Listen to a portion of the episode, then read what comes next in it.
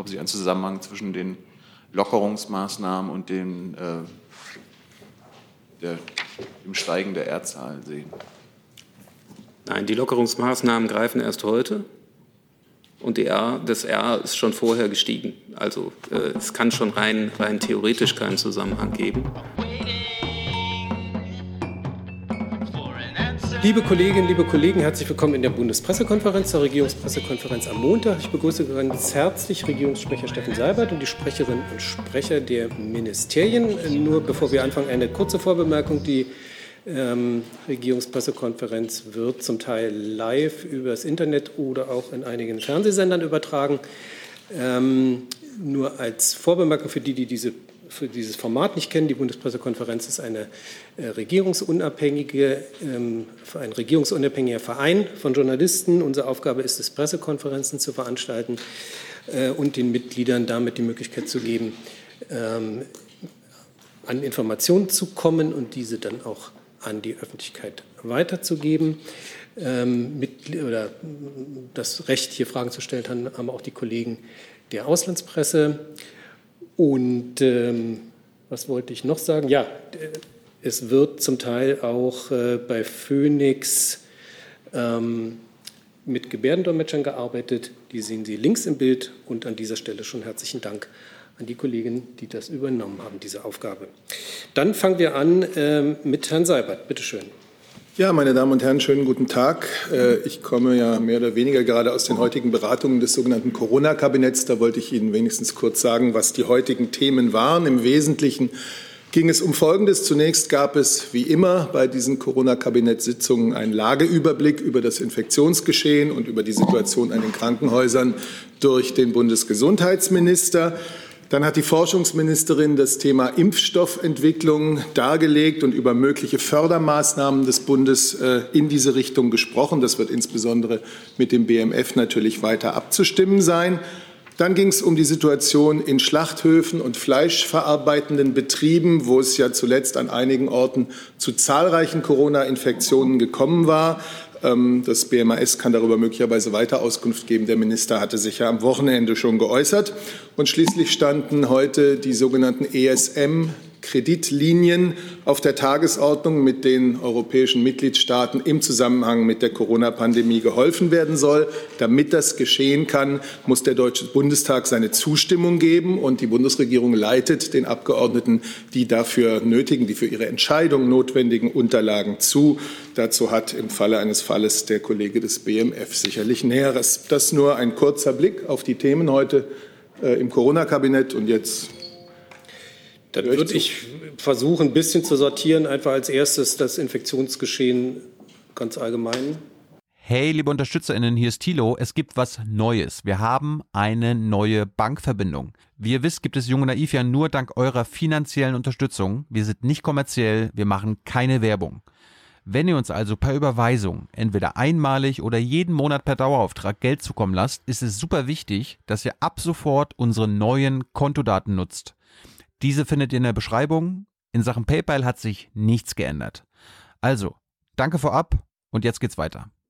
Herr Rinke.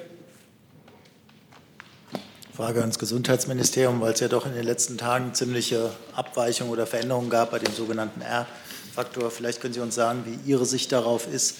Sind das normale Schwankungen? Wie erklären Sie sich das? Und gleich im Zusammenhang damit, es gab ja auch ähm, deutliche Kritik an, äh, daran, dass Ihre nachgeordnete Behörde, das RKI, jetzt keine Pressekonferenzen mehr macht. Äh, finden Sie das eigentlich einen richtigen Schritt oder sollte das nicht korrigiert werden? Also zum R, ähm, das haben wir ja mehrfach gesagt, dass das eine Zahl unter vielen ist, um das ähm, äh, Pandemiegeschehen zu beurteilen.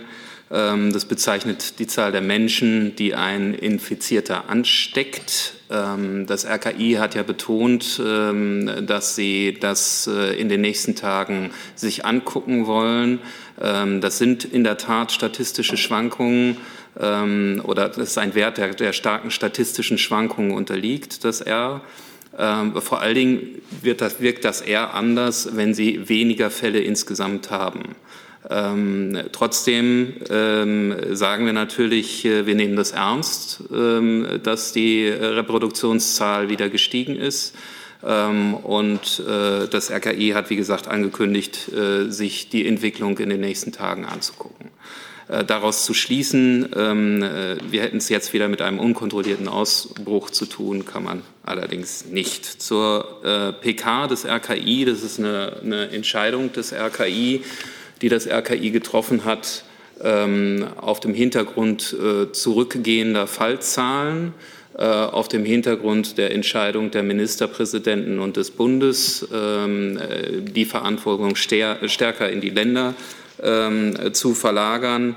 Äh, das RKI steht nach wie vor Presseanfragen äh, zur Verfügung und wird natürlich auch äh, weiterhin, hat es auch angekündigt, äh, lagerabhängig Pressekonferenzen machen.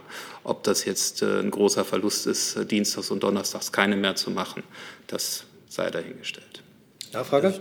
Eine Nachfrage, die sich dann an Herrn Seibert richtet, äh, weil die Kanzlerin ja nun sehr mahnend immer aufgetreten ist äh, und auch auf die Landkreise und die Entwicklung dort vertreten hat. Halten Sie es für eine glückliche Entwicklung, äh, dass jetzt in dieser Phase die Pressekonferenzen nicht mehr stattfinden? Ich möchte diese Entscheidung des RKI jetzt auch nicht kommentieren. Klar ist, dass sowohl der Rat die wissenschaftlichen Erkenntnisse als auch die Zahlen, die das RKI erhebt, äh, weiterhin von großer Bedeutung für das Handeln der Bundesregierung sein wird. Diese Zahlen sind abrufbar auf der Seite des RKI, abrufbar für jeden auf dem Dashboard, um das noch so zu ergänzen. Herr Jung dazu? Sieht denn das BMG einen Zusammenhang äh, zwischen der äh, jetzt höheren Zahl der Erdzahl und den Lockerungsmaßnahmen der letzten Wochen? Und eine Frage zum RKI. Wie steht denn die Bundesregierung an sich, Herr Seibert, ähm, Herr Kautz, zur Kritik von Wissenschaftlern und Wissenschaftsredaktionen äh, an der Herausgabe von Corona-Pandemie-Daten durch das RKI? Also entspricht es der angekündigten Transparenzpolitik, äh, wenn insbesondere Daten, die das Ausbreitungsgeschehen zeitnah darstellen, es gibt ja Nowcast, äh, nicht regionalisiert zur Verfügung gestellt werden, obwohl dies ja für eine zentrale Lockerungspolitik äh, relevant ist. Ich weiß nicht, waren Sie schon mal auf der Seite des RKIs? Haben Sie sich mal das äh, Dashboard des RKIs angeguckt, Herr Jung? Ja. Weil da haben Sie runtergebrochen bis auf den Landkreis äh, Zahlen, die Sie Zahlen. auswerten können. Das sind alte Zahlen, das sind keine aktuellen Zahlen. Naja, ich meine, äh, also Sie müssen, Sie müssen schon einen gewissen Zeitverzug müssen Sie schon von der, von der Meldung bis zur Verarbeitung müssen Sie schon hinnehmen. Ähm, es gibt immer noch Gesundheitsämter, die per Fax melden. Die, die Zahlen müssen natürlich aufgearbeitet werden, ist ja klar. Also ich sehe nicht, dass die Transparenz äh, nicht dargestellt würde beim RKI, durch das, das RKI. Das Problem ist ja, dass diese, ich nenne sie mal Datenzurückhaltung durch das RKI es gibt keine Datenzurückhaltung, Herr ja, offen, Offensichtlich schon. Also man, man, man, könnte ja nicht nur deutschlandweite Daten rausgeben, sondern auch regionalisierte, äh, so gut es geht. Und das so zeitnah wie es möglich. Es gibt regionalisierte Daten, Herr Jung. Darf ich meine Frage stellen? Ja, aber ich meine, Sie behaupten Sachen, die nicht stimmen. Das würde ich äh, anders sehen. Äh, aber diese Datenzurückhaltung stärkt nach Meinung der Kritiker äh, und durch die mangelnde Transparenz verschwörungstheoretische Narrative. Da, da muss ja die Bundesregierung ein äh, Anliegen haben, die Daten so gut es geht, so schnell wie möglich, so transparent wie möglich äh, darzustellen. Und ich hatte meine erste Frage auch noch nicht beantwortet gehört, ob Sie einen Zusammenhang zwischen den Lockerungsmaßnahmen und den, äh, der, dem Steigen der Erdzahl sehen. Nein, die Lockerungsmaßnahmen greifen erst heute und R, das R ist schon vorher gestiegen. Also äh, es kann schon rein, rein theoretisch keinen Zusammenhang geben. Und die zweite Frage, glaube ich, habe ich beantwortet. Herr Kollege. Pardon? Stefan Zanne vom Bayerischen Rundfunk. Äh, grenznahe Landräte in Bayern und auch in Baden-Württemberg fordern eine sehr dringende, baldige Öffnung der Grenzen. Ist damit in naher Zukunft irgendwann zu rechnen? Herr Seibert, ist das abzusehen anhand der aktuellen Zahlen? Ich denke, dass darüber am besten der Sprecher des Innenministeriums spricht, denn das ist ja das Ministerium, das sich mit den Grenzfragen am intensivsten befasst.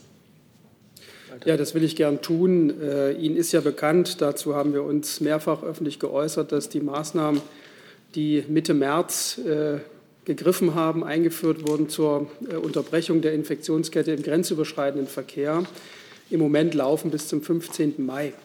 Das heißt also bis äh, in dieser Woche und es muss in dieser Woche darüber entschieden werden, wie man weiter vorgeht. Das ist eine Entscheidung, die ähm, getroffen wird in Abstimmung innerhalb der Bundesregierung und auch in Abstimmung mit den Bundesländern, die unmittelbar von diesen Grenzkontrollen betroffen sind.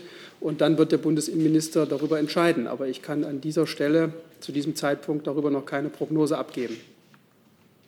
Wenn ich da noch eins hinzufügen darf ähm, zu dem, was der Kollege völlig richtigerweise gesagt hat. Es ist natürlich auch eine Entscheidung, bei der man die Infektionslage beiderseits der Grenze ins Auge nehmen muss, um eine Entscheidung zu treffen. Unmittelbar dazu, Herr Rinke? Alter, das ähm, Innenministerium hat ja immer gesagt, äh, dass es die Abstimmung, haben Sie eben auch nochmal darauf verwiesen, ähm, zusammen mit den Bundesländern vornimmt. Also die Ministerpräsidenten äh, die, der Länder, in denen es jetzt Grenzkontrollen gibt, hatten sich damit einverstanden erklärt. Niedersachsen und Nordrhein-Westfalen hatten das ja zu der Grenze Belgien, den Niederlanden nicht getan. Jetzt gibt es aber zwei Ministerpräsidenten, die ausdrücklich ein Ende, und zwar ein schnelles Ende, gefordert haben, nämlich Rheinland-Pfalz und äh, Saarland, also Herr Tobias Hans und Frau Dreyer. Äh, nach Ihrer Logik müsste doch da jetzt eigentlich die Grenzkontrollen auf jeden Fall beendet werden, spätestens zum 15. Naja, das ist jetzt eine etwas prognostische äh, Aussage, die Sie treffen. Die ist möglicherweise auch nicht ganz von der Hand zu weisen. Aber nochmal, die Entscheidung ist noch zu treffen. Ich kann als Pressesprecher des Ministeriums diese Entscheidung nicht vorwegnehmen. Die äh, Ministerpräsidenten, die sich jetzt schon öffentlich dazu geäußert haben, werden ihr Anliegen in den Beratungen vortragen. Und dann wird man unter der Abwägung auch anderer Aspekte zu einem Ergebnis kommen. Und äh, das wird diese Woche äh, schon wegen des Fristablaufs der derzeitigen Grenzkontrollen so sein. Und wir werden dann wissen, wie es nach dem 15. Mai weitergeht. Können Sie uns noch ein Datum nennen, wann das diese Woche sein wird? Also ähm, das weiß ich nicht ganz genau, auf jeden Fall deutlich vor dem 15. Gibt es erstmal weitere Fragen zu dem Aspekt Grenzen? Dann würde ich das abschließen und nochmal zu den allgemeinen aktuellen ähm, Pandemiegeschehen kommen. Ähm, Christina Hoffmann vom ZDF fragt, Pro Asyl wirft der Bundesregierung vor, die Ausbreitung des Coronavirus unter Geflüchteten bewusst in Kauf zu nehmen und fordert die Schließung von Massenunterkünften. Reagiert die Bundesregierung auf den Vorwurf, bzw. lässt sich die Virusausbreitung in den Unterkünften der Schlachthaus, was lässt sich aus der Virusverbreitung in den Unterkünften der Schlachthausmitarbeiter lernen? Herr Seibert, Herr Kautz, ich weiß nicht. Also bevor die Kollegen aus den Ressorts sich dazu äußern, will ich ganz klar sagen, der Vorwurf, die Bundesregierung nehme die Infektion von Menschen äh, mit dem Coronavirus in Kauf, äh, den weise ich auf das Schärfste zurück. Das Coronavirus kann schwerste gesundheitliche Folgen haben und die Bundesregierung baut ihr gesamtes Handeln darauf auf, äh, die Menschen in Deutschland vor diesen schweren gesundheitlichen Folgen wie auch unser Gesundheitssystem zu schützen. Dem habe ich nichts hinzuzufügen. Herr Warbeck dazu? Nee, hatten Sie dazu sich gerade geäußert? Nee, gemeldet? Ach so. Dazu nochmal zum Flüchtlinge. Schlachthaus. Ähm, es äh, gilt ja seit äh, Mitte April äh, die Arbeitsschutzverordnung, die äh, eben auch auf die ähm, auf die Unterbringung der Saisonarbeiter und der Schlachthausarbeiter äh, abzielt. Äh, trotzdem haben wir jetzt festgestellt, dass es solche Zustände gibt. Äh, welche Konsequenzen müssen daraus gezogen werden, beziehungsweise beabsichtigen Sie, die Umsetzung der Verordnung in Zukunft stärker zu kontrollieren und ähm, gegebenenfalls zu handeln? wenn Sie Verstöße feststellen. Zum Beispiel auch zu sagen, dieses Jahr geht es einfach nicht mit Saisonarbeitern. Ja, danke äh, für die Frage. Sie haben äh, richtig äh, angemerkt, dass es grundsätzliche Arbeitsschutzstandards gibt, die einzuhalten sind und von den zuständigen Länderbehörden auch zu überprüfen sind.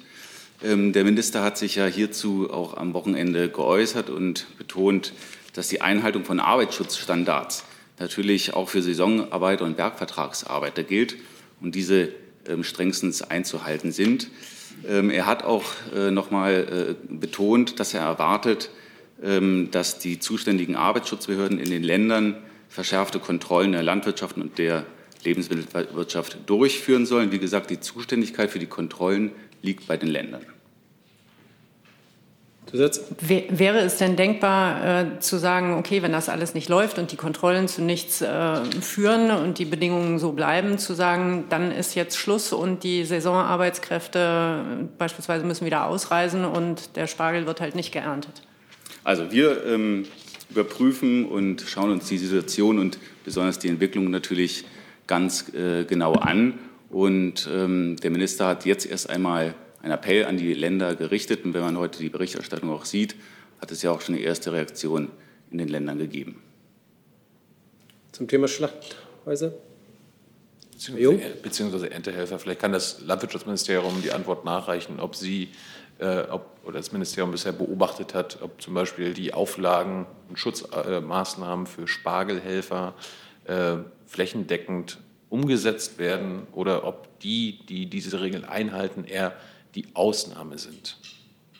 Angesichts der Berichterstattung scheint das ja der Fall zu sein, dass vorbildliche Spargelbauern zum Beispiel die Ausnahme sind. Frage ist an mich gerichtet? Nee, ans Landwirtschaftsministerium.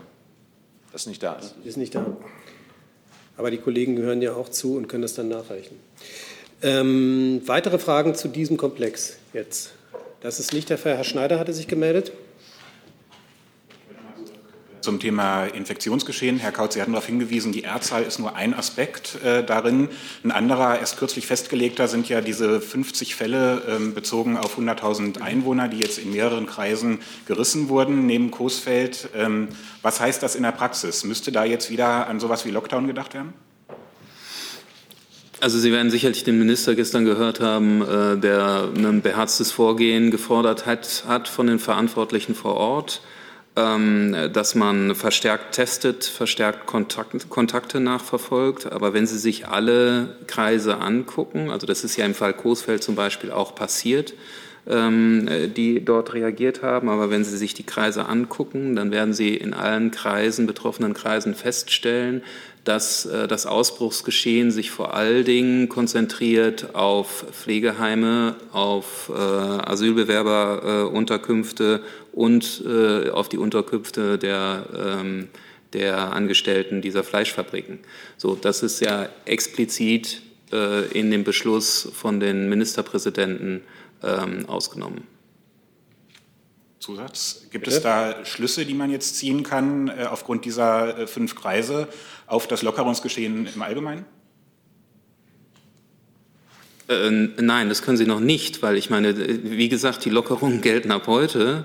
Ähm, wenn Sie jetzt schon irgendwie sagen würden, äh, wie sich das Lockerungsgeschehen auf, auf die Epidemie auswirkt, das glaube ich wäre verfrüht. Ich denke. Also darf ich noch eine Sache, ja, Entschuldigung, Herr Seibert, eine Sache dazu sagen. Auch dadurch, dass sich die Teststrategie verändert hat, auch dadurch, dass wir sagen, wir wollen mehr testen als vorher, ähm, auch dadurch, dass in Heimen getestet wird, äh, teilweise äh, ganze Heime durchgetestet werden, kommen natürlich auch andere Zahlen zustande, ähm, die dann auch äh, diese Ausreißer erklären können, in zwei Fällen auf jeden Fall.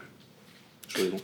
Ja, ich sehe es genau wie Herr Kautz. Ich wollte nur eins hinzufügen. Ähm, die Tatsache, dass wir jetzt diese Kennziffer 50 50 Infektionen über sieben Tage auf 100.000 Einwohner haben, soll ja nicht dazu dienen, dass man äh, in Richtung bestimmter Landkreise, die über dieser Kennziffer liegen, Schuldzuweisungen vornimmt, sondern soll dazu dienen, und das tut sie tatsächlich auch, dass bei dem Erreichen dieser Kennziffer wirklich der ganz besondere Fokus ähm, auf das Geschehen in diesem Landkreis gelegt wird und dass der Landkreis auch darlegen muss oder die lokalen Behörden, regionalen Behörden auch darlegen müssen, mit welchen Maßnahmen sie darauf äh, reagieren. Und ich denke, dass man das an diesen Beispielen jetzt gerade ganz gut sieht.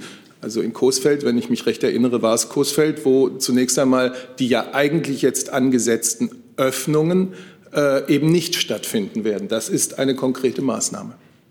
Davon abgesehen natürlich, wie Herr Kautz gesagt hat, ähm, die, die Nachverfolgung äh, der Kontakte, das ganz besondere Schau äh, Hinschauen auf, auf, den, auf den, den Ort des Geschehens, also die fleischverarbeitenden Betriebe oder Pflegeheim oder Asylbewerberunterkunft. Ich habe eine Nachfrage von Kollegen Jordans, AP. Frage ans BMG. Sie haben eben behauptet, die Lockerungsmaßnahmen würden erst heute wirksam. Das ist ganz eindeutig falsch. Es wurden schon vor Wochen Lockerungen veranlasst, darunter die Öffnung von Zoos, Spielplätzen und größeren Läden. Bleiben Sie bei Ihrer Einschätzung, Herr Kautz ist angesprochen, es gäbe keinen Zusammenhang zur steigenden R-Zahl. Da muss äh, Herr Jordans erstmal die Kollegen fragen, welche Lockerungsmaßnahmen er, äh, die jetzt gemeint haben. Ich habe das bezogen auf die neuen Lockerungsmaßnahmen und die sind ab heute gültig. Herr Jung dazu? Ich möchte nur erinnern, dass das nicht meine Frage war, die äh, neuen Lockerungsmaßnahmen äh, zu kontextualisieren, sondern die bisherigen der letzten Wochen, Herr Kautz. Das hatten Sie, glaube ich, auch verstanden. Aber ich würde äh, noch mal eine Frage stellen zu der Nachverfolgung, die Herr Seibert auch gerade angesprochen hat, ob Sie der Meinung sind, dass die Personalausstattung in den Gesundheitsämtern, um die Infektionswege der neu gemeldet Infizierten äh, zurückzuverfolgen zu können, ob das ausreichend ist, es gibt ja Berechnungen, äh, wo es heißt, dass es bei 50 Neuinfektionen pro 100.000 Einwohnern äh, bräuchte jedes Gesundheitsamt im Schnitt 100 Infektionsscouts für die Rückverfolgung. Verfügen die Gesundheitsämter in Deutschland über dieses Personal? Oder gehen Sie von anderen Personalschlüssen aus? Also ja, eine, eine Lehre, Entschuldigung. Wenn ja, welchen? Eine Lehre aus äh, dieser Epidemie ist, dass die Gesundheitsämter äh, nicht ausreichend äh, ausgestattet sind und aufgestellt sind, nicht gut genug aufgestellt sind. Deswegen äh, wird in dem zweiten Corona-Schnellgesetz ähm, werden wir die, die Gesundheitsämter fördern. Deswegen stellen wir den Gesundheitsämtern ähm, Gesundheitsscouts oder Con Containment Scouts zur Verfügung, äh, was ja auch ein Zeichen dafür ist, dass sie, äh, dass sie zusätzlicher Hilfe bedürfen. Also äh, jetzt zu sagen, alles ist gut, ist natürlich nicht der Fall, aber es ist schon eine, Korrelation, dass Sie sagen können, je weniger Neuinfizierte da sind, desto eher können die Gesundheitsämter ihre Aufgaben nachkommen. Im Übrigen, Herr Jung, haben Sie ja gerade eine Begründung gegeben, warum es sinnvoll ist, eine solche Kennziffer wie die 50 Infektionen zu haben, weil es jenseits dieser Ziffer natürlich nicht mehr möglich ist oder voraussichtlich nicht mehr möglich ist, die Nachverfolgung in jedem einzelnen Fall zu leisten. Also muss oberhalb dieser Ziffer, ähm, damit die Infektionsdynamik kontrolliert werden kann, auch in dem Landkreis, müssen weitere Maßnahmen getroffen werden. Das ist genau einer der Gründe für diese Entscheidung. Aber das Interessante ist, jetzt gibt es ja diese Kennziffer und für diese Kennziffer bräuchte es im Schnitt 100 dieser Infektionsscouts die es aber gar nicht gibt, laut Ihrer eigenen Aussage. Nee, also, also die, die gesagt, die Gesundheitsämter sind doch nicht ausreichend äh, ausgestattet, um genau das leisten zu können. Also Sie setzen jetzt eine Kennziffer, die gar nicht äh, kontrolliert werden kann, weil die Personalstärke gar nicht da ist. Das stimmt nicht. Ähm, in der Tat haben die Gesundheitsämter oder die Länder die Möglichkeit, äh, beim RKI nachzufragen ähm, nach Hilfe. Ähm, wir werben Gesundheitsscouts an oder Containment Scouts an und stellen die den Ländern zur Verfügung. Aber die müssten ja jetzt schon da sein, um diese 50 pro 100.000 Einwohner nach, nachzuvollziehen zu können. Richtig? Die müssten jetzt schon da sein. Äh, Sie sind auch teilweise schon da. Das ist ein laufendes Verfahren, Herr Jung. Herr Rinke?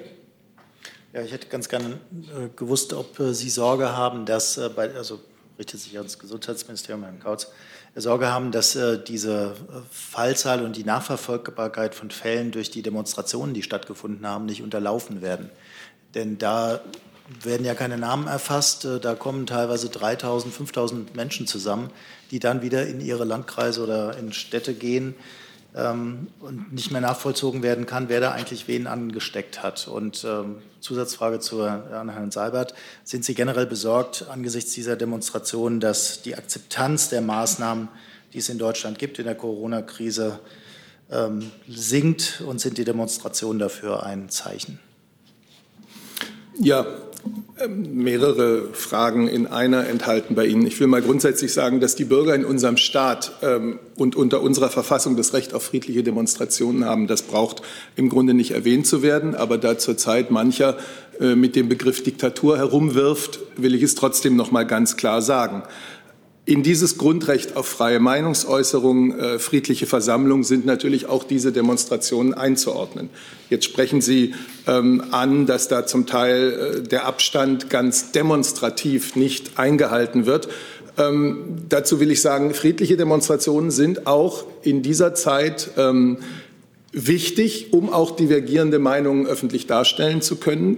Kritik ist in der Demokratie immer möglich und notwendig, aber das befreit natürlich die Teilnehmer von Demonstrationen überhaupt nicht ähm, von ihrer Verantwortung gegenüber ihren Mitbürgern und Mitbürgerinnen. Ähm, und deswegen äh, kann man auch bei solchen Demonstrationen verlangen, dass äh, Hygiene- und Abstandsregelungen eingehalten werden. Und noch eines macht ja Sorgen äh, bei diesen Demonstrationen, nämlich die hohe Aggressivität gegenüber sowohl den Polizisten als auch den Journalisten. Ähm, bis hin zu Angriffen auf äh, beide. Gleichgültig aus welcher politischen oder weltanschaulichen Richtung so etwas kommt, ist es streng und scharf zu verurteilen. Beide, nämlich Polizisten wie Journalisten, machen ihre Arbeit in unser aller Namen. Die einen sorgen für Ordnung und für Einhaltung unserer Gesetze, die uns alle schützen. Und die anderen sorgen für Berichterstattung und Information der Bürger äh, über das Geschehen. Und das ist ein wichtiger Dienst an der Demokratie. Also wer Polizisten oder Journalisten angreift, äh, der kann sich nicht verstecken hinter dem Recht auf freie Meinungsäußerung und friedliche Versammlung. Der greift unsere Demokratie an und die werden wir verteidigen. Und das muss jedem klar sein. Herr Kollege, Moment, dazu. Moment, Moment. Warte. Ich hätte dann Herrn Seibert. Dann Herr Kautz also ich möchte da nicht viel zu ergänzen, ähm, nur so viel, ähm, dass wir wiederholt betont haben, dass bei allen Lockerungsübungen, die es jetzt gibt, ähm, weiterhin Abstandsregeln einzuhalten sind, weiterhin ähm, die Hygieneregeln zu befolgen sind und weiterhin Alltagsmasken vor allen Dingen in solchen Bereichen zu tragen sind, ähm, wo sich die Abstandsregeln nicht unbedingt einhalten lassen. Ähm, und das gilt dann auch für solche Fälle, die Sie angesprochen haben. Aber jetzt muss ich die Fragen nochmal wiederholen, weil ich finde, das ist jetzt keine beantwortet worden an Herrn Seibert. Die Frage, ob Sie das als Zeichen dafür sehen, dass die Akzeptanz sinkt. Sind diese Demonstrationen Anzeichen dafür? Und die Frage war gewesen, unterlaufen diese Demonstrationen nicht dieses Ziel, dass man Infektionsketten nachverfolgen kann?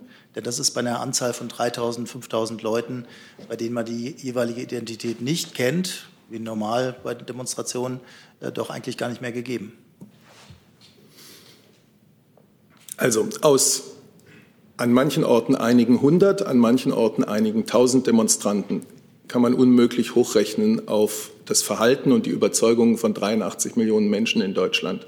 Hm, deswegen würde ich äh, diese Folgerung, die Sie da ziehen, jedenfalls aus diesen Demonstrationen nicht ziehen. Ich habe gesagt, äh, was an diesen Demonstrationen, die selbstverständlich im Rahmen unserer Gesetze äh, erlaubt und äh, legitim sind, was an ihnen besorgt.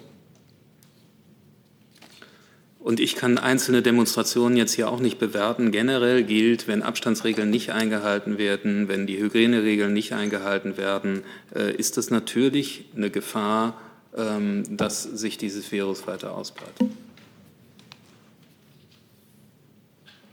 Herr Kollege. Eine Frage dazu an äh, den Regierungssprecher und ans Innenministerium.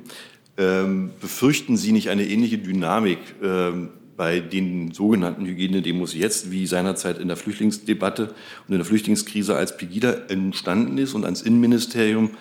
Ähm, können Sie sagen, warum solche Veranstaltungen, wenn die Teilnehmerzahl überschritten wird, wenn die Regeln nicht eingehalten werden, warum solche Demonstrationen nicht aufgelöst werden in Deutschland? Und ähm, wie hoch schätzen Sie das Risiko für die Polizeibeamten ein, die ja unmaskierten Menschen dort gegenüberstehen und äh, quasi direkt dem Infektionsrisiko ausgesetzt werden und offensichtlich ja auch bewusst? Ich möchte jetzt zu der Einordnung dieser Demonstrationen hier nichts weiteres sagen. Ich möchte nur darauf hinweisen, dass man auch erleben kann, dass sich die überwältigende Mehrheit der Menschen in Deutschland in den letzten Wochen, Monaten, muss man sagen, sehr verantwortungsvoll, sehr diszipliniert, sehr vernünftig an die ja zum Teil starken Beschränkungen unseres Lebens gehalten hat und dass das äh, für enorm viele Menschen auch immer noch gilt. Ja, zu den beiden Fragen, die Sie an mich gerichtet haben, kann ich sagen, zum ersten Teil, äh, das Verbot oder die Auflösung einer Versammlung ist eine Entscheidung, die die örtliche Versammlungsbehörde treffen muss, äh, und zwar auf der Grundlage einer Beurteilung des jeweiligen Einzelfalls. Das kann man nicht pauschal anordnen. Da müssen die Ordnungsbehörden sich das Geschehen anschauen und abwägen, auch mit dem Veranstalter in Kontakt treten und dann eine Entscheidung treffen. Das äh, kann ich von dieser Stelle pauschal nicht machen. Und was das Risiko für die Polizeibeamten angeht, äh, sprechen Sie einen richtigen Punkt an, äh, den auch viele andere Berufsgruppen im Moment, mit dem auch andere Berufsgruppen konfrontiert sind.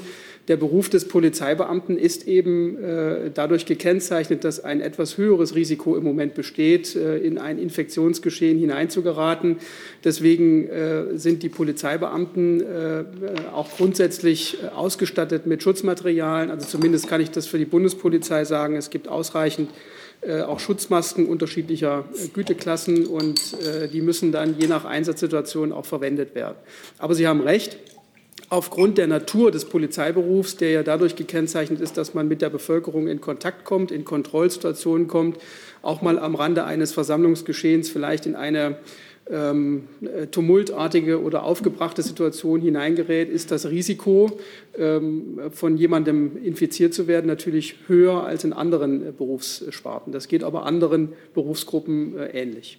Aber, aber noch, mal eine kurze, noch mal eine kurze Nachfrage auch zur Einschätzung. Ähm, der Kreis derer, die die, äh, die, die Demonstrationen promoten und auch zum Teil organisieren, ist ja ein bekannter Kreis. Es ist ein Kreis, der äh, schon bei den Pegida-Demonstrationen aufgetaucht ist und der wie äh, zum Beispiel KenFM und andere einem bestimmten Spektrum zugeordnet werden kann und unter anderem auch sehr stark mit, mit mit ausländischen äh, oder mit anderen Ländern, die äh, in Deutschland für, für Unruhe sorgen. Bei KenFM zum Beispiel ist, ist, bekannt, der ist mehrfach auf die Krim gereist. Der ist mehrfach wirklich auch vom Kreml gut betreut worden, um es mal vorsichtig auszudrücken. Wie beobachten Sie diese Situation und wie schätzen Sie den Kreis derer ein, die die Demonstration befördern und anmelden? Dazu, pardon, ähm, auch die Frage von Norbert Wallet. Wie ähm, ist die Bundesregierung besorgt über eine Unterwanderung der Demos durch radikale Gruppen und Sektierer? Vielleicht können Sie das dann mit beantworten. Also auch das ist in dieser Pauschalität, wie Sie das von mir verlangen, nur schwer möglich. Also natürlich, natürlich ist es so, dass, äh, dass wir durchaus feststellen, dass unterschiedlichste Gruppen äh, innerhalb unserer Gesellschaft sich die aktuelle Situation versuchen zunutze zu, zu machen. Darüber haben wir auch an dieser Stelle schon ähm, mehrfach äh, Stellung genommen. Auch das Bundesamt für Verfassungsschutz hat sozusagen das im Blick. Und wir wissen auch, dass ähm, durch gezielte Desinformation auch versucht wird, den, äh, den Eindruck äh, zu erwecken, äh, dass die Regierung hier aus anderen Motiven als, deren, als denen, die sie vorgibt, zu handeln. All das beobachten wir, all das müssen wir sehr aufmerksam begleiten. Aber es ist nicht möglich, in dieser Pauschalität zu sagen, dass immer von einer bestimmten Stelle dieses Demonstrations- oder Versammlungsgeschehen ähm, organisiert wird. Das ist alles ziemlich differenziert und muss man sich genau im jeweiligen Einzelfall anschauen. Aber wenn, wenn Sie sagen, dass äh, es eine gezielte Desinformation gibt, dann müssen, Sie, äh, dann müssen Sie ja wissen, wer da zielt. Es gibt ganz viele äh, Versuche, äh, individuelle Versuche, äh, auch institutionalisierte Versuche durch Falschinformation, Desinformation. Wir hatten das an dieser Stelle ja schon mehrfach dass der Eindruck erweckt wird, Dinge, die die Bundesregierung als Schutzmaßnahme vorschlägt, dann wird am nächsten Tag behauptet, das bringe alles gar nichts und es gäbe Belege dafür, dass das alles wirkungslos ist. Also das ist etwas, was uns seit Beginn dieser Situation begleitet und äh, was wir im Moment sehen durch das verstärkte Versammlungsgeschehen, dass es auch dort stattfindet. Aber es bleibt dabei, man muss sehr differenziert die Situation beachten und dann jeweils äh, individuell beurteilen, welche Maßnahmen geeignet sind, um dem entgegenzutreten. Ich würde vielleicht grundsätzlich zur Informationslage in Sachen Pandemie auch etwas sagen. Es gibt in Deutschland eine freie und unabhängige Medienlandschaft, die über alle Aspekte der Pandemie und alle Aspekte der politischen Reaktion darauf informiert, die alle diese Aspekte intensiv diskutiert.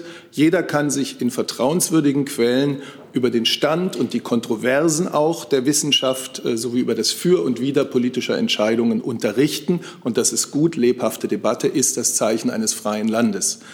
Etwas ganz anderes sind abstruse Behauptungen, ähm, hasserfüllte Stereotype, ähm, Theorien, die entweder auf einen Sündenbock hinauslaufen oder auf eine Art Weltbösewicht, der alle Fäden in der Hand halten soll. Wer das verbreitet, der will sein verschwörungstheoretisches Süppchen kochen, mit dem er offensichtlich bei anderen Gelegenheiten nicht so recht zum Zuge gekommen ist. Ähm, wer sowas verbreitet, der will unser Land spalten und die Menschen gegeneinander aufbringen. Zum Thema Demonstration, Herr Warbeck. Warte, warten Sie bitte kurz, ich muss erst mal das Mikro, richtige Mikro holen. Ja, bitte. Ich möchte fragen, wie bewertet denn das Innenministerium die zumindest verschwörungstendenziöse Aussage des Bildkollegen, dass Russland hinter diesen sogenannten Hygienedemos steht? Das machen Sie vielleicht miteinander aus. Die Aussage wurde ja getroffen. Da wollte ich noch fragen, ob es inwieweit das BMI über entsprechende Erkenntnisse verfügt, die der Kollege aus dem Springer Hochhaus hier angeführt hat. Also ich will jetzt zu dem, was ich eben gesagt habe, nichts hinzufügen. Ich habe deutlich gemacht, äh, es, geht jetzt nicht darum, sozusagen eine Quelle äh, zu benennen, sondern es ist äh, höchst unterschiedlich und muss jeweils differenziert betrachtet werden. Ich möchte dann dem Kollegen von dem russischen Staatssender doch einmal klarstellen, dass wir in Deutschland keine Staatsmedien haben, sondern dass wir freie Medien haben und wir argumentieren frei. Und es steht uns und der Regierung, es steht bei uns unserer Regierung nicht zu, äh, die Presse zu beurteilen. Das unterscheidet uns glücklicherweise von ihrem Arbeitgeber und äh, von äh, der Russischen Föderation. Danke, Herr Kollege. Eine weitere Frage? Ich wollte mal, wenn der Kollege hier keine Frage stellt, sondern ein Statement entgegen der BBK-Regeln, dann finde ich, steht mir das ja auch. Können wir eine BBK ausmachen? Nee. nee also Herr Jung. Statements hier ohne jegliche Frage. Er hat sich direkt an mich gewandt, was unmöglich ist. Pardon, pardon, weil ich jetzt das so entschieden habe. Herr Jung. Herr Sabat, wie beobachten Sie natürlich auch aus dem Hause Springer die Fake News-Berichterstattung über Herrn Drosten, der auch mit, Herrn, mit Frau Merkel ganz eng in Verbindung gebracht wird, worauf, was sich ernährt, wo die Verschwörungstheoretiker sich ja darauf beziehen und äh, dies verlinken, dass Herr Drosten und Frau Merkel unter einer Decke stecken und mit Herrn Gates und so weiter und so fort. Ähm, ziehen Sie da Konsequenzen, dass die Kanzlerin nicht mehr mit äh, der Bild zum Beispiel redet? Nee, Herr Jung, Sie wollen mich jetzt hier in eine Richtung bringen, äh, in die ich nicht gehen werde. Äh, Einzelbeurteilung äh, und Redaktionskritik durch den Regierungssprecher gibt es hier nicht.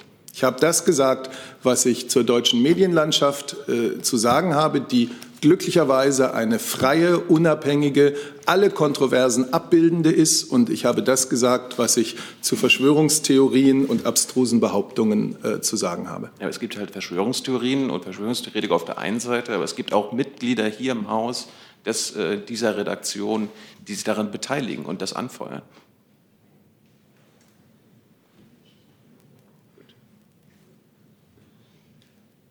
Ich beteilige mich an dieser Diskussion, die er jetzt hier aufmachen möchte, nicht.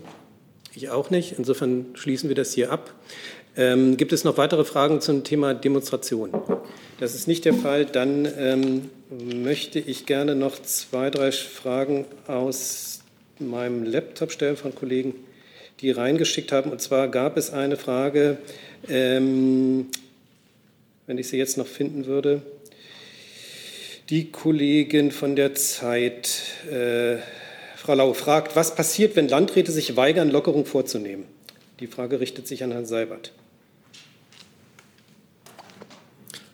Ja, das ist ja zunächst mal eine hypothetische Frage. Äh, und deswegen kann ich auf sie nicht antworten. Wir haben vorhin über den einen Landkreis gesprochen, der konkrete Maßnahmen ergriffen hat. Und natürlich ist es, äh, ist es in dem Beschluss, den die Bundeskanzlerin und die Ministerpräsidenten getroffen haben in der letzten Woche, ähm, enthalten, dass das Überschreiten dieser Kennziffer ähm, auch äh, vermehrte Anstrengungen durch den Landkreis und die regionalen Behörden und auch konkrete Maßnahmen nach sich ziehen muss. Aber das ist nicht festgelegt, welche Maßnahmen das sind. Das wird sicherlich so unterschiedlich sein, wie das Infektionsgeschehen in den einzelnen Landkreisen unterschiedlich ist. Nächste Frage, Herr Kollege. Ähm, meine Frage an Auswärtiges Amt und Wirtschaftsministerium. Es geht um Tourismus. Ähm, Herr Maas von einigen Tagen hat schon ganz klar gesagt, äh, zu Thema Urlaub im Ausland. Äh, die Reisewarnung besteht bis zum 14. Juni, aber zum Beispiel der Chef von TUI sagt, dass er will im Ausland äh, sicheren Urlaub äh, anbieten, Griechenland, Zypern und andere Länder. Teilen Sie diese Meinung? Und ein Wirtschaftsministerium, der Staatssekretär Bareis hat auch dazu sich geäußert, optimistisch. Hoffen Sie, dass die Reisewarnung nach dem 14. Juni aufgehoben wird? Ja, ich kann gerne was dazu sagen, aber es gibt keinen Stand zu dem, äh, was wir letzte Woche hier besprochen haben, nämlich dass die Reisewarnung fortgeht, mindestens bis zum 14. Juni und dass die ausschlaggebenden Gründe dafür, zum Beispiel die Einstellung des internationalen Flugverkehrs, die zahlreichen Einreisebeschränkungen, Quarantänemaßnahmen und Einschränkungen des öffentlichen Lebens in vielen Ländern, einschließlich der Europäischen Union, fortbestehen und dass wir daher äh, keine Anlass, Veranlassung sehen, äh, da über andere Maßnahmen zu spekulieren. Aber selbstverständlich, das hatten wir hier auch ausführlich gebrieft, beobachten wir die Lage laufend, sind im engen Dialog mit unseren europäischen Partnern, auch mit den Tourismusunternehmen, die selbstverständlich ein Interesse daran haben, dass es wieder losgeht, sobald es zu verantworten ist. Das ist auch unser Interesse. Aber es muss halt eben zu verantworten sein und diese Lage beobachten wir laufend.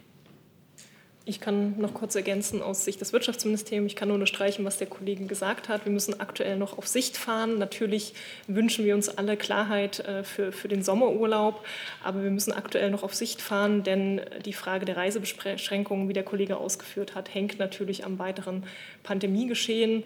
Und der Tourismusbeauftragte der Bundesregierung, Herr Bareis, ist ebenso wie die Kollegen im Auswärtigen Amt natürlich im ständigen Austausch mit den Tourismusministern, auch auf internationaler Ebene mit ähm, der Weltorganisation für Tourismus, weil man natürlich auch parallel die Frage stellen muss nach Hygienekonzepten, nach Hygienestandards, die dann an Urlaubsorten eingehalten werden müssen. Ähm, diese Prozesse laufen natürlich parallel. Und Herr Bareis hat deswegen sich in diese Richtung geäußert und deutlich gemacht, dass er die große Fernreise wohl in diesem Sommer nicht für möglich hält. Aber natürlich gibt es ja Urlaubsziele in Deutschland und er hofft auch auf Urlaubsziele im europäischen Ausland. Aber alles hängt natürlich am weiteren Pandemiegeschehen. Nur eine Nachfrage. Äh, kann sich Bundesregierung überhaupt sogenannten touristische Korridoren vorstellen, wie bestimmte Länder das machen wollen? Zum Beispiel die baltischen Länder machen die Grenzen untereinander auf. Ob generell werden sie dieses Jahr die Urlaub, also Urlaub, das Urlaub im Ausland abraten? Ja, also wir haben großes Interesse, dass wir uns koordinieren in der Europäischen Union. Da gibt es ja auch Gespräche, die laufen in diversen Ratsarbeitsgruppen. Auch die Kommission macht sich Gedanken über Reisebeschränkungen und Tourismus. Äh, das ist für uns jetzt der richtige Weg, dass wir uns gemeinsam verständigen, gemeinsam über Kriterien sprechen, äh, die dann national angewandt werden können. Äh, und das ist, denke ich, der richtige Weg, denn innerhalb der Europäischen Union wollen wir möglichst schnell zu Schengen zurück. Und das gelingt uns dann am besten, wenn wir koordiniert vorgehen und uns genau abstimmen bei dem, was wir da tun, um zu verhindern, dass das Infektionsgeschehen da unkontrolliert von einem Land aufs andere übergreifen kann. Herr Rinke dazu?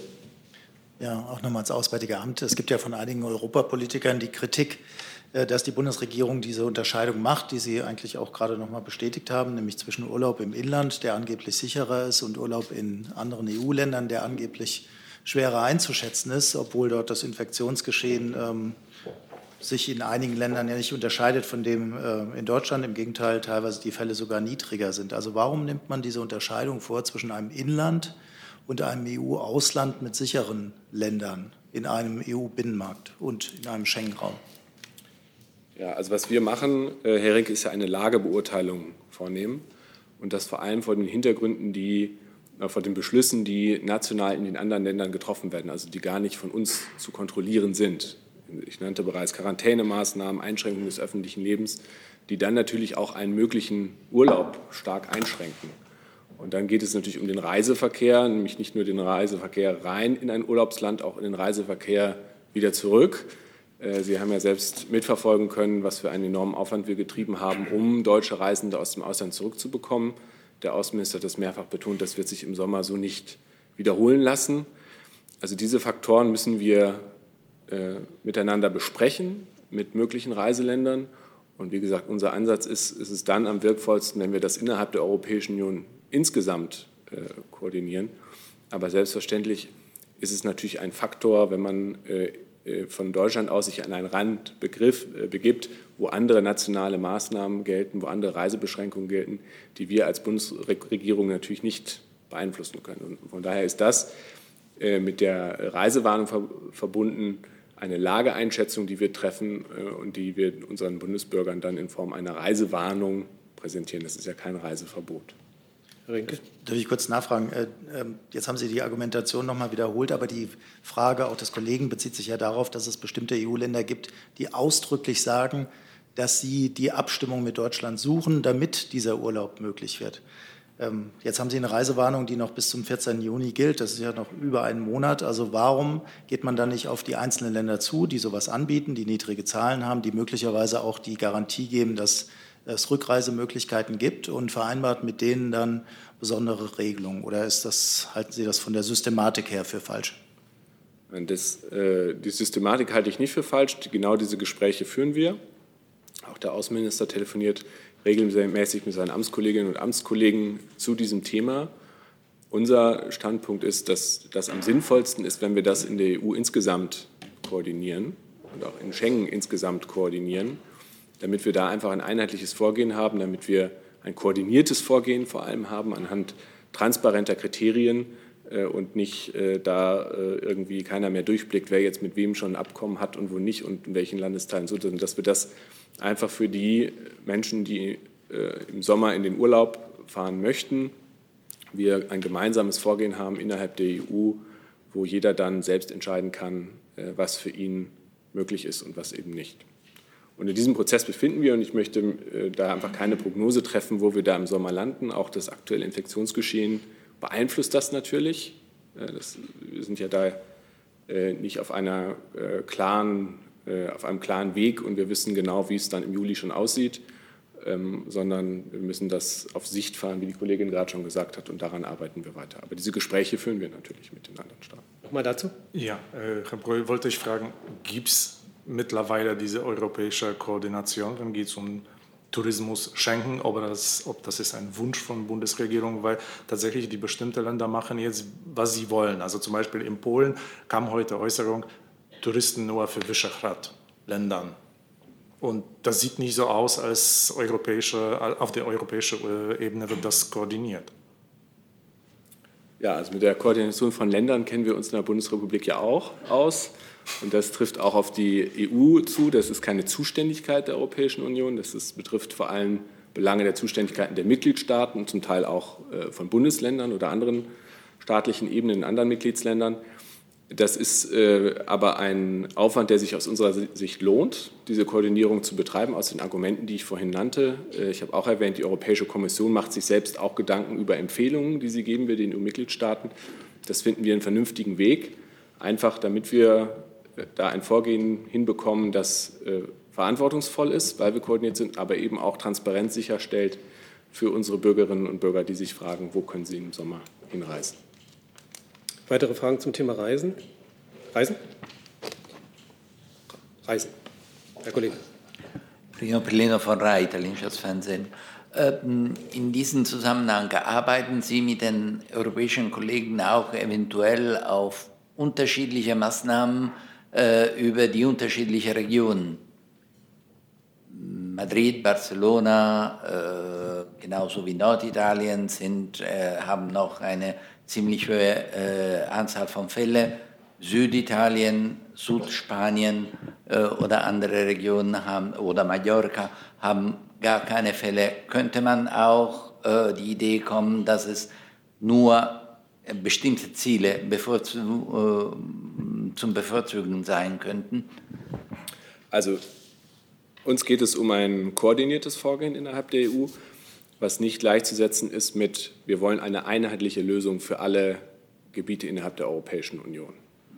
Ähm, also diese Gespräche sind zu führen, sind äh, natürlich auch zu führen vor dem Hintergrund der Maßnahmen, die vor Ort ergriffen werden.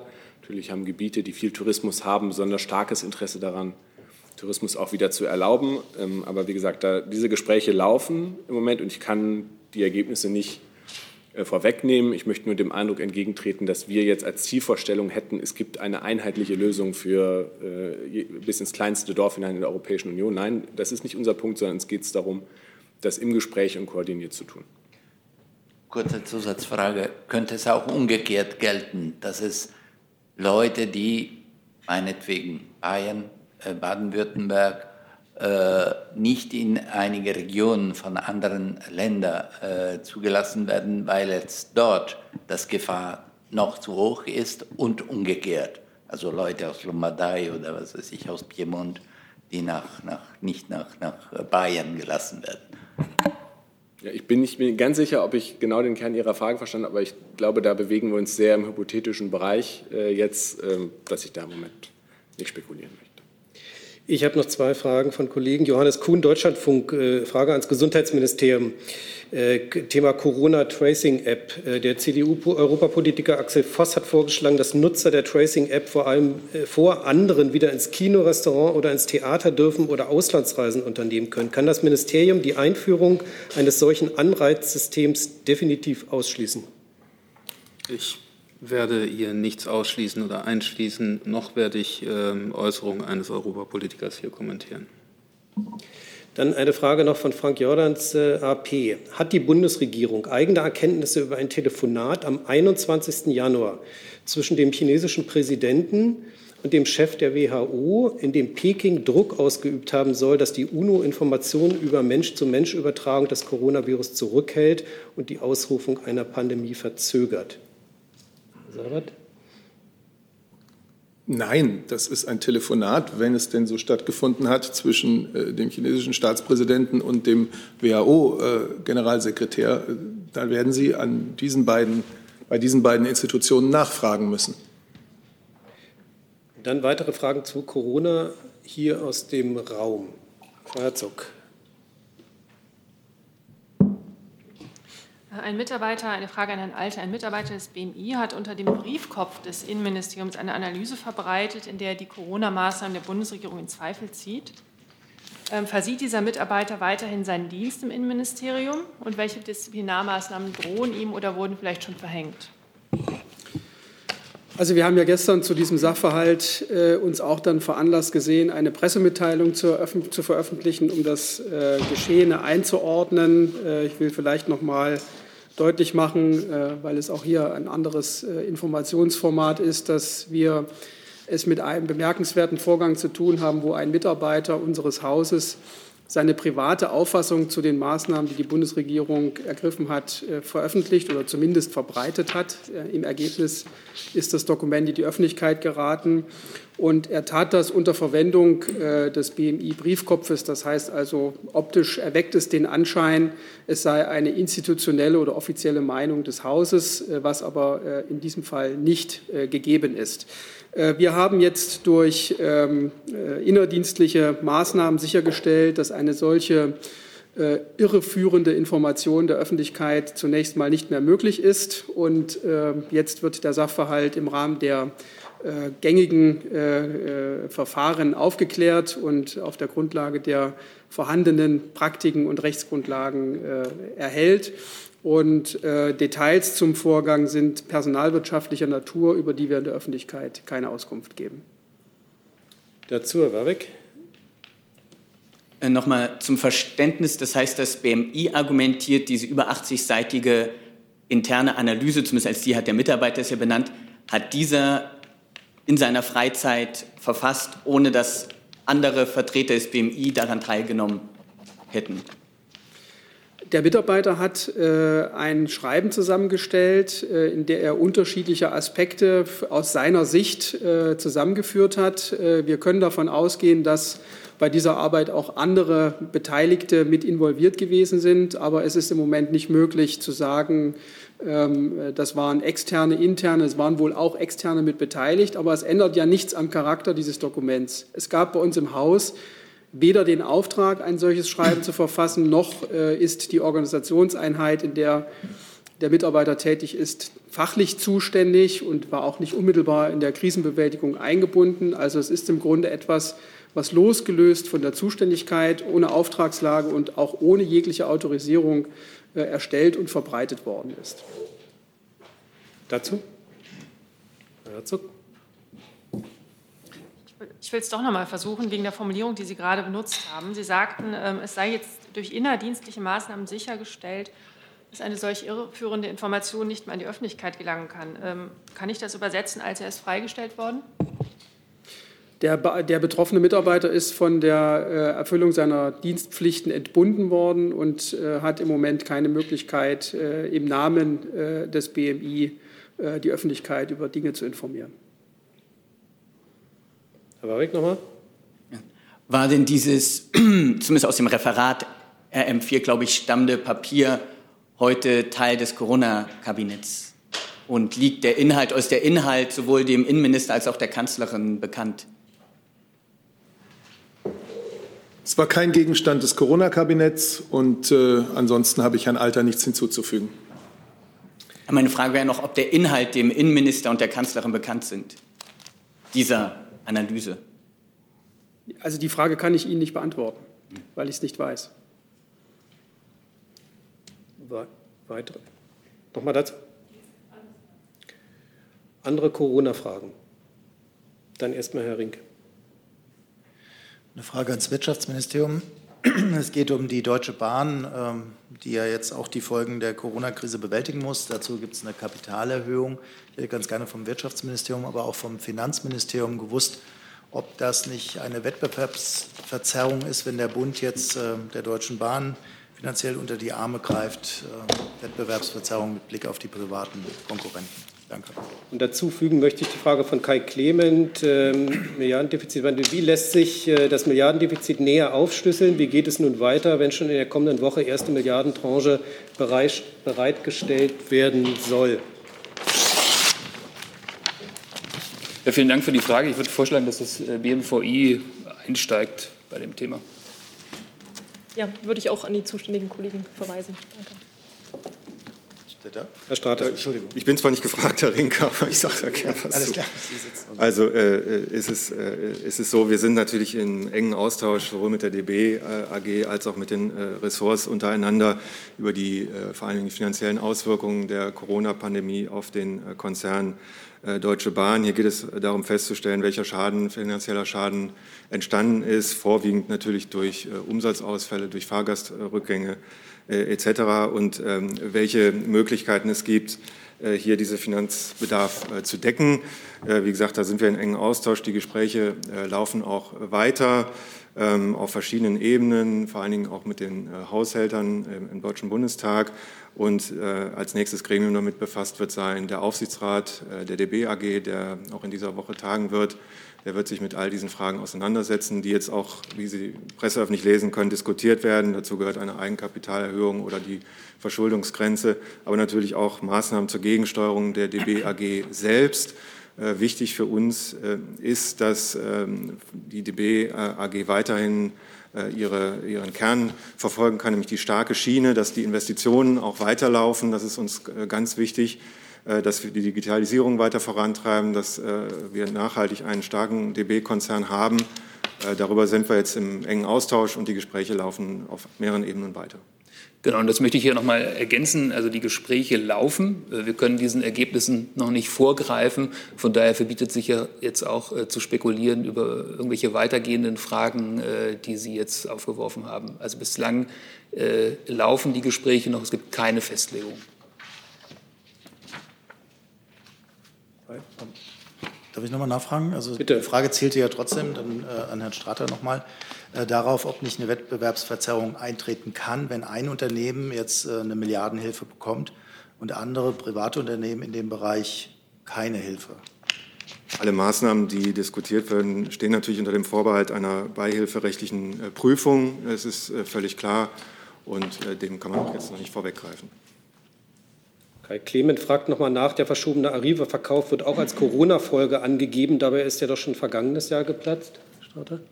Ja, Arriva ist äh, immer ein Thema, auch äh, was die äh, bilanzielle Situation der DB äh, AG angeht. Das äh, äh, muss man natürlich jetzt alles im Gesamtzusammenhang auch sehen. Natürlich hat auch hier Corona Auswirkungen. Und auch, auch die Beteiligungen zählen natürlich dazu, hier den Finanzbedarf zu ermitteln. Ähm, insofern ist das Teil äh, der Gesamtbetrachtung. Weitere Fragen zur Bahn?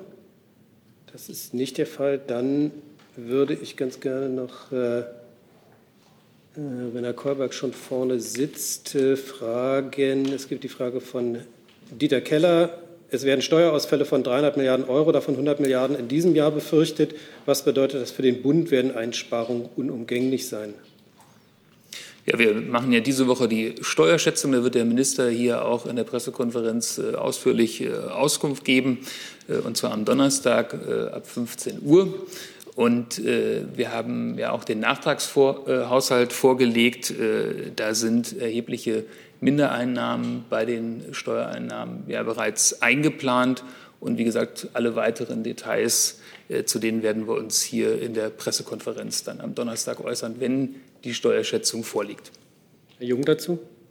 Ja, zum einen die Frage, ob es grundsätzlich eher in die Richtung geht, äh, wenn Geld fehlt oder Geld äh, äh, kommen muss, äh, ob Ausgaben gekürzt werden oder Einnahmen erhöht werden müssen. In welche Richtung geht es da bei Ihnen, also so grundphilosophisch? Und zum anderen können Sie bestätigen, dass Frau Nahles, Andrea Nahles, die Präsidentin der Bundesanstalt für Post- und Telekommunikation werden wird. Zu der ersten Frage, ähm, da würde ich dafür plädieren, dass wir erstmal Schritt für Schritt vorgehen. Im Moment geht es darum, äh, dass wir den Unternehmen und den Beschäftigten helfen, äh, vernünftig durch die Krise zu kommen. Das führt zu erheblichen Kosten, das ist klar, das haben wir auch immer gesagt. Ähm, und das führt auch zu erheblichen Steuermindereinnahmen. Wie groß die Steuermindereinnahmen sind, äh, haben wir, wie ich ja eben schon ausgeführt habe, im, Haushalts, im Nachtragshaushalt bereits eine Größenordnung angegeben und werden diese weiter spezifizieren äh, mit dem, was wir jetzt äh, dann vorlegen am Donnerstag. Im Übrigen gilt, dass wir dann ein Konjunkturpaket auflegen wollen, hat der Minister ja bereits angekündigt, im Januar, wo wir weitere Maßnahmen ergreifen, um die Wirtschaft anzukurbeln. Und dann wird man gegebenenfalls über weitere Maßnahmen nachdenken müssen, über die Sie jetzt gesprochen haben, äh, aber das ist, äh, im Moment geht es darum, gut durch die Krise zu kommen. Und die Frage nach Frau Nahles?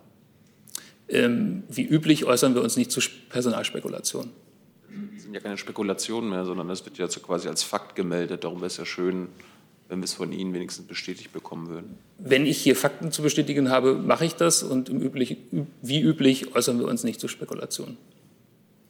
Mit Blick auf die Uhr möchte ich noch ein zweites großes Thema aufrufen, nämlich EZB. Äh, dazu habe ich eine Reihe von Fragen von den Kollegen hier reinbekommen, unter anderem von den Kollegen Gammelin, Süddeutsche Zeitung, ähm, an BM, BMF und äh, Herrn Seibert. Äh, die Bundesregierung ist aufgefordert, vom Bundesverfassungsgericht darauf hinzuwirken, dass die EZB eine Verhältnismäßigkeitsprüfung bei den Anleihekäufen vorlegt. Wird die Bundesregierung der Aufforderung nachkommen und wie? Äh, nach Artikel 130 äh, darf die EZB keine Weisung, Empfehlung von nationalen Regierungen entgegennehmen. Darauf weist Frau Gamelin hin. Kommissionspräsidentin von der Leyen prüft jetzt ein Vertragsverletzungsverfahren gegen Deutschland. Halten Sie das für angemessen? Hat die Kanzlerin darüber mit dem französischen Präsidenten gesprochen? Auch eine Menge auf einmal. Ich will vielleicht nur äh, einsteigen in das Thema und würde dann auch in dem Fall das Bundesfinanzministerium vielleicht ich füge noch hinzu die Frage von Gernot Heller. Hat der Finanzminister bereits mit der EZB-Präsidentin Lagarde Kontakt aufgenommen? Das beantworten. Also, ähm, es ist ja unzweifelhaft die Aufgabe und das Recht der Europäischen Kommission darüber zu wachen, dass das europäische Recht in der gesamten EU durch die Mitgliedstaaten äh, korrekt angewandt und umgesetzt wird. Und es ist auch verständlich, dass das Karlsruher Urteil aus Sicht der Europäischen Kommission Fragen aufwirft. Diese Fragen äh, wird sie der Bundesregierung stellen und die Bundesregierung wird diese Fragen beantworten. Das ist das, was ich dazu sagen kann. Ähm, vertiefter sicherlich vom Kollegen des Finanzministeriums, denn der Minister hatte dazu ja auch schon eine ganze Pressekonferenz gegeben. Genau, und darauf äh, möchte ich auch gerne verweisen. Wir haben ja auch mehrfach hier in der Runde schon darüber gesprochen, dass wir uns das Urteil jetzt natürlich genau wie alle anderen beteiligten Institutionen intensiv angucken werden, äh, schauen werden, welche Maßnahmen äh, ergriffen werden müssen. Und da gilt die Zusage, die wir hier und die der Minister ja auch schon an anderer Stelle getroffen hat, dass wir alle notwendigen Maßnahmen ergreifen, die sich aus der Integrationsverantwortung der Bundesregierung ergeben. Rinke. Ähm, ja, sowohl Herrn Seibert als auch Herrn Kolberg. Äh, es geht um die Frage, ob man den Weg einer Information oder einer Kontaktaufnahme über die Bundesbank wählen könnte. Das wäre dann nicht äh, direkt äh, deutsche Politik oder deutsche Regierung, die sich mit einer Forderung oder einem Wunsch nach einer Erklärung der Anleiheaufkäufe an die EZB wendet, sondern der Weg über die Bundesbank. Ich frage deswegen nach, weil im Bundestag solche Überlegungen ja schon angestellt werden. Gibt es die auch innerhalb der Bundesregierung? Ich habe eben schon ausgeführt, dass wir uns genau anschauen werden, wie wir das jetzt äh, machen. Es kam ja auch die Frage, äh, ob, mit wem wir da im Gespräch sind. Also wir stehen natürlich mit allen äh, beteiligten Institutionen äh, immer äh, im Austausch. Und äh, jetzt werden wir diesen Austausch natürlich weiterführen, um die Vorgaben des Bundesverfassungsgerichts zu erfüllen. Darf ich nochmal nachfragen, eine eher juristische Frage dann. Wäre das denkbar, dass man damit diesen Artikel 134, was glaube ich, im europäischen ähm, Vertrag umgehen könnte, indem man sich an die Bundesregierung, äh, an die Bundesbank wendet und nicht direkt an die EZB? Ich habe eben ausgeführt, dass wir uns das Urteil jetzt genau angucken. Das ist ein sehr umfangreiches Urteil, das klare Vorgaben macht. Äh, wir werden diese Vorgaben erfüllen. Äh, wir arbeiten daran äh, und sprechen mit allen Institutionen, um jetzt zeitnah und innerhalb der Frist, die das Bundesverfassungsgericht dafür vorgegeben hat, die notwendigen Schritte ergriffen werden. Und dafür sind wir mit allen in Austausch, die sich zu diesen Fragen auch jetzt das Urteil anschauen. Es gibt hier auch noch mal die Nachfrage nach der, nach der Frage Merkel-Macron, der Kontakt. Hat es da schon eingegeben?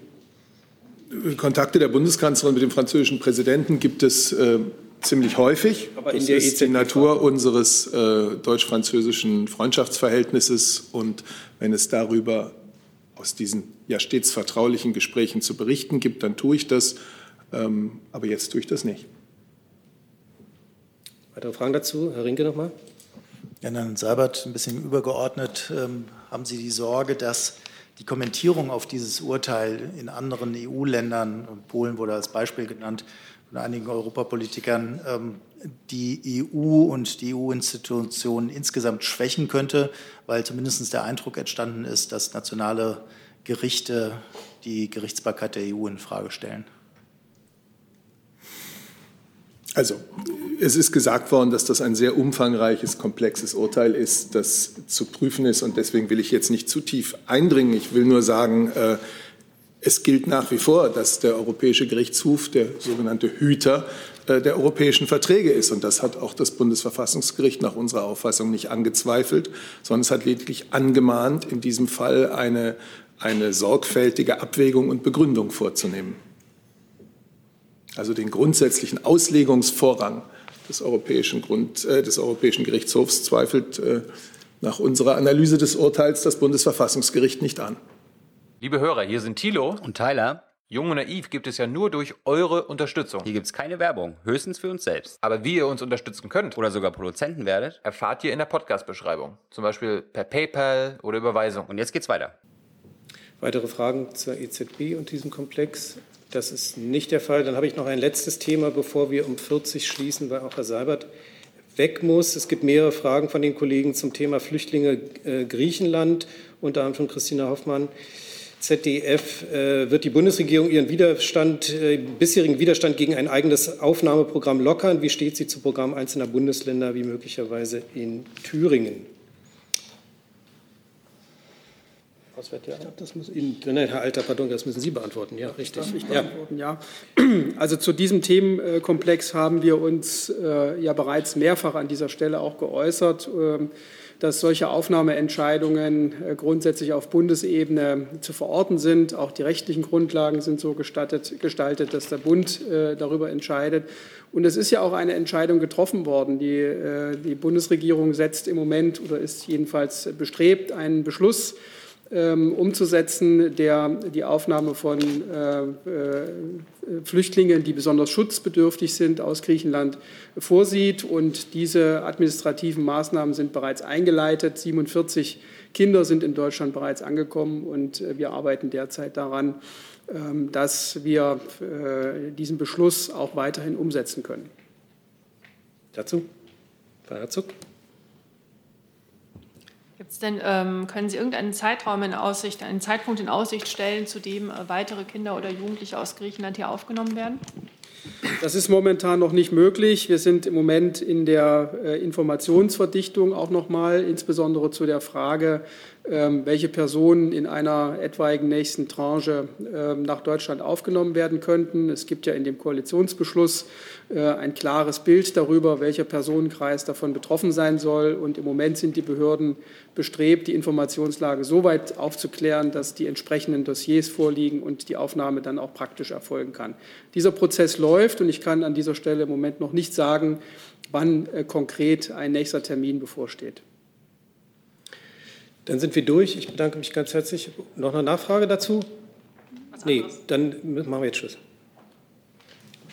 Dann bedanke ich mich ganz herzlich und schließe die Pressekonferenz. Tschüss.